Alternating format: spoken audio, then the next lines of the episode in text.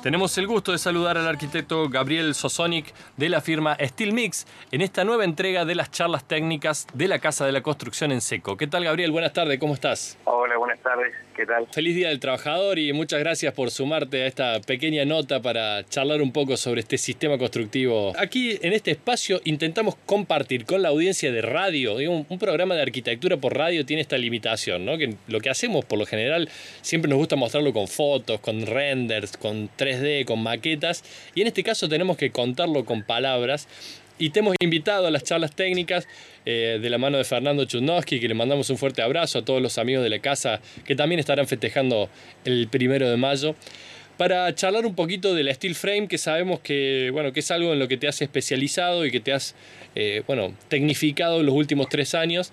Eh, ¿Cómo fue tu traspaso de, la arquitectura más en vía húmeda al steel frame? ¿Cómo llegó a tu vida, digamos, este sistema constructivo, como para contarle un poco a la audiencia?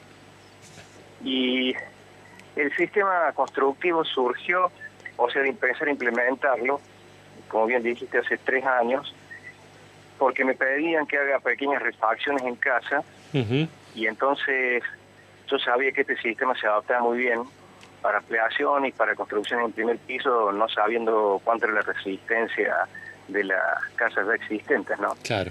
Entonces empecé a interiorizar un poco.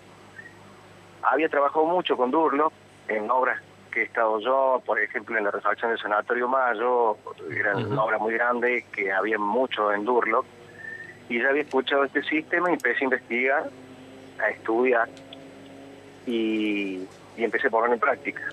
Eras director técnico, eras director técnico de grandes obras de la ciudad y ahí tenías como veías mucho el, trabajo de, los que hacen construcción en seco, ya sea interiores para cielo raso o muros de placa yeso. Eh, y ahí empezaste a ver las virtudes de esto, de esto de trabajar, ¿no? Con perfiles y placas de una manera más, más fluida. Claro, claro, desde lo práctico, o sea, al estar, por ejemplo, en el tema del sanatorio, se usaban las placas de beso, placas ignífugas, placas antihumedad, todo lo que, placas superboard, todo lo que estaba saliendo en el mercado lo usaban ahí en, en, este tipo de construcción. Eh, yo ahí fui aprendiendo y en aquel entonces la gente de COSE no estaba trabajando ahí y bueno, conocí mucha gente también del rubro. Claro.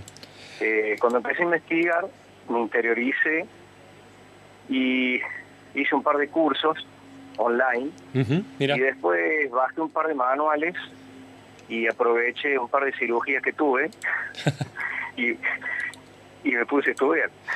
Claro, es, un, eh, es un tema interesante esto de, de, de, que hay que, digamos, de que hay que ponerle el ojo, pero también hay que aprender eh, nuevos conceptos, ¿no? A la hora de, entender cómo funciona el sistema.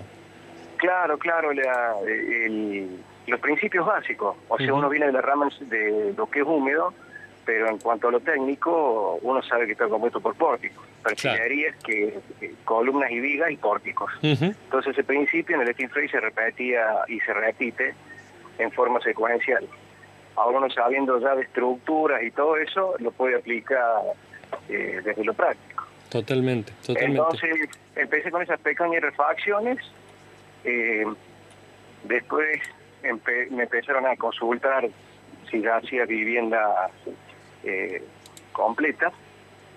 Entonces incorporé la parte de diseño, incorporé la parte de predimensionado y de verificación y empecé a hacer casa. Ahí. Claro, hay, Ahí me pareció interesante en el nombre. Estamos eh, hablando con el arquitecto Gabriel Sosonic de la firma Steel Mix en estas charlas técnicas de la Casa de la Construcción en Seco. Estoy viendo tu perfil de Instagram que invito a, los, a la audiencia que tenga interés en conocer un poco la, obra de Steel Mix. Está allí como eh, steelmix.construcciones. Em, contarle un poco a la audiencia esto que, hablábamos fuera de aire, que me parecía interesante, eh, que usaste el término mix, porque también pensás, digamos, que la ciudad de Córdoba tiene eh, una gran tradición en torno a la construcción en vía húmeda y que la mixtura de estos dos sistemas da buenos beneficios, digamos, ¿no? Claro. Eh, el venir con el antecedente de la construcción húmeda, yo me vi con que la mano de obra que había venían de dos ramas. O sea, viene la rama de lo tradicional y la rama del seco en cuanto al durle.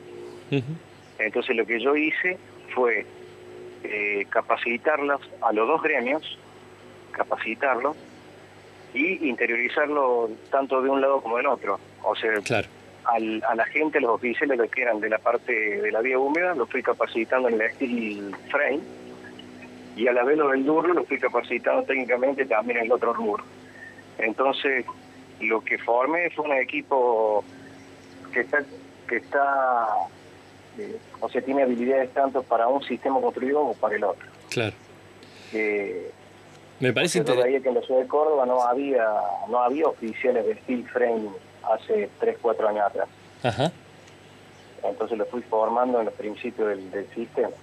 Me parece interesante esto de formar equipo, ¿no? De, tener gente de confianza que pueda manejar el sistema y traspasarle por ahí el conocimiento más académico que tenemos eh, por, por, haber estudiado esas especialidades en términos de, de las construcciones, de las estructuras, y que eh, distintos grupos de cuadrillas ya sean, digamos, como más autónomos a la hora de tomar decisiones, de saber leer los planos, de poder llevar estas indicaciones a la obra, ¿no? Sí, sí, yo soy un convencido de que las personas que, quieren aprender y quieren capacitarse y quieren seguir avanzando, eh, yo soy todo, yo me ofrezco para eso. O sea, y en los equipos que fui formando, lo, los guié desde ese lugar. Ahí va. O sea, muchachos, nos pongamos las pilas. Eh, ¿Quién quiere aprender? ¿Quién quiere evolucionar? ¿Quién quiere crecer? Y vamos para adelante. Acá estoy... hoy ya tengo un equipo que empezó en aquel entonces con 4 o 5 personas y somos 20, más el equipo de profesionales, ¿no? Claro, claro. La verdad que, bueno, felicitaciones por, por armar, digamos, le mandamos un saludo a todos los que trabajan en Steel Mix, en el Día del Trabajador, por supuesto, y las trabajadoras. Un saludo a todos aquellos que hacen parte de este, de este equipo de construcción y de arquitectura, que de a poco se ha ido especializando también en construir eh, viviendas, comercios, no solo ampliaciones, eh, y que tiene que ver con un sistema que permite mayor velocidad y, por ahí racionalizar algunos recursos. ¿Cuáles son las principales virtudes, Gabriel, que vos encontraste, digamos, en, este sistema y en el trabajo allí con, la Casa de la Construcción en Seco como proveedor de materiales? ¿no? Y sí, lo que, lo que, más, eh, lo que más impacta del sistema es la velocidad de ejecución. Mira. O sea, depende de la escala, del tamaño de la obra. Uno puede construir una casa terminada llave en mano para entrar a vivir desde tres meses a seis, cosa que una obra húmeda ya sabemos, ocho meses, diez meses, un año. Entonces eso hace que la gente se incline mucho por el sistema seco. Claro. Ahí hay... la rapidez de la construcción. Sí. No, no, te, te, interrumpí justo, estabas, estabas por enumerar un par de cosas. Dale, dale para adelante, Gabriel, no hay problema. Sí, la rapidez de la, de la ejecución y la otra el desperdicio de materiales que a la hora de hacer número el costo indirecto eh, impacta. Yo con mi experiencia ya tengo determinado que es un 15% el costo indirecto de obra que se va al final de la obra en desperdicio. Claro. Eh, en una obra de steel framing uno tiene un contenedor de desperdicio. Y en una obra tradicional, una casa de 150 metros, 200, se van 15, 20 contenedores. Claro, hay una diferencia muy grande, ¿no? Ahí a la hora de pensar el, volumen de residuos que puede generar la misma construcción. Eh, sobre todo porque no hay canaleteado para instalaciones. Por ejemplo, uno de los rubros en donde se genera mugre, ¿no? El lugar donde va la mugre es llamen al plomero, pasemos agua fría, caliente, los electricistas, tiremos cajas corrugados y es el momento de empezar a salpicar ladrillo hueco cerámico por toda la obra, eh, que después, bueno, hay que juntarlo, tirarlo, sacarlo. Alguna gente con mala fe, Gabriel, vos sabés que lo entierra en el fondo de los patios. No hagamos esas prácticas con los residuos de obra. Los, busquemos, los juntemos, los llevemos a un lugar donde se puedan trabajar. Eh, pero no lo pongan bajo una camita de, tierra en el patio del fondo, porque después, eh, bueno, hay que ir a clavar una pala ahí y se complica mucho. Eh, estaría, pero está, bueno, en, este caso hay, digo, hay una pregunta que es de rigor, Gabriel, que tiene que ver eh, con que la construcción en seco es arquitectura eh, más liviana. Y con lo cual hay por ahí muchas dudas en torno a cómo suenan los entrepisos, las paredes. Yo veo los trabajos que vos estás mostrando. Yo construyo un steel frame, pero con otro tipo de materialidades. Veo mucho base coat y revestimiento eh, tipo, digo, estos revestimientos tipo reboques por fuera, que quiere decir que quedan a la vista, no, no hay una diferencia muy grande. Eh, también se pueden trabajar con placas o con chapas eh, según las, las características de la arquitectura, pero digo, hay unas terminaciones muy, muy prolijas, muy pulcras. Pero bueno, la gente sigue por ahí dudando del sonido de las escaleras o el sonido de los entrepisos.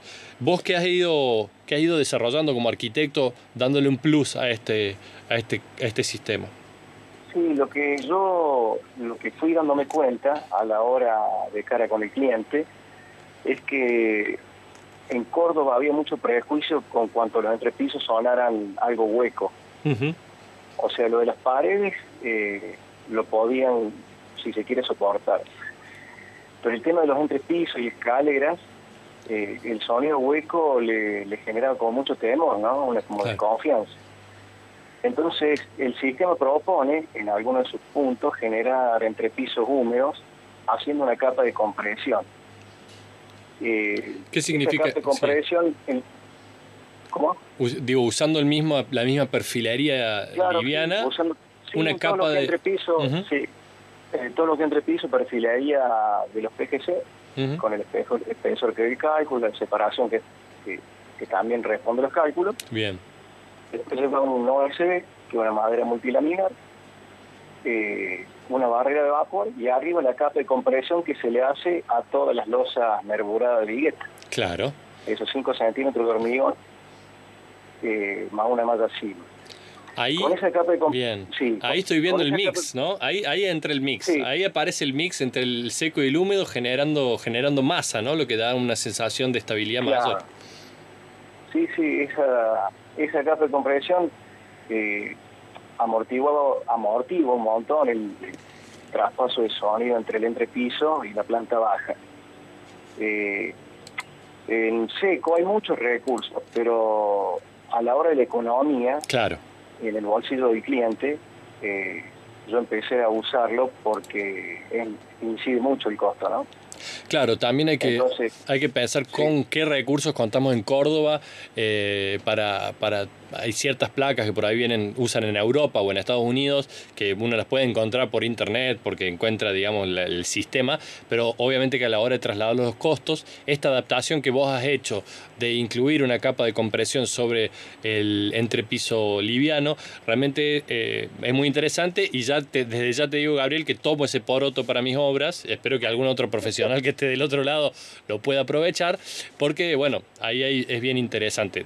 Eh, digo, tener en cuenta alguna juntita de dilatación, me imagino, contra, los perímetros para, para, que si, para que no se aparezcan muchas, eh, claro, muchas grietas. O sea, la, la junta de dilatación, hasta esa capa de compresión recibe muy bien eh, los pisos radiantes. Mira, ahí va, se puede usar los radiantes. Sí, sí, los -huh. los dos radiantes o pisos radiantes, como se les llama hoy, porque ya no va en claro, el OCE. Claro. Desde la planta baja y en los entrepisos. Y eso directamente puede tener terminación de porcelanato cerámico o piso flotante en el caso que sea necesario. Tal cual, tal cual. Sí, sí, cualquier tipo de revestimiento en los pisos lo que estoy usando.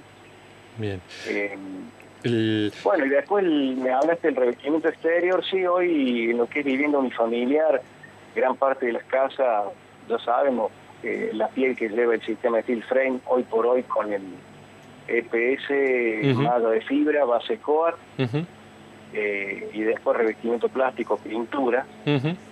Evitó eso que antes se usaban las placas Superboard. Claro. Y se fisuraban. Eso eso es como que ha generado un antes después en las personas a la hora de tomar la decisión de construir en seco. Totalmente.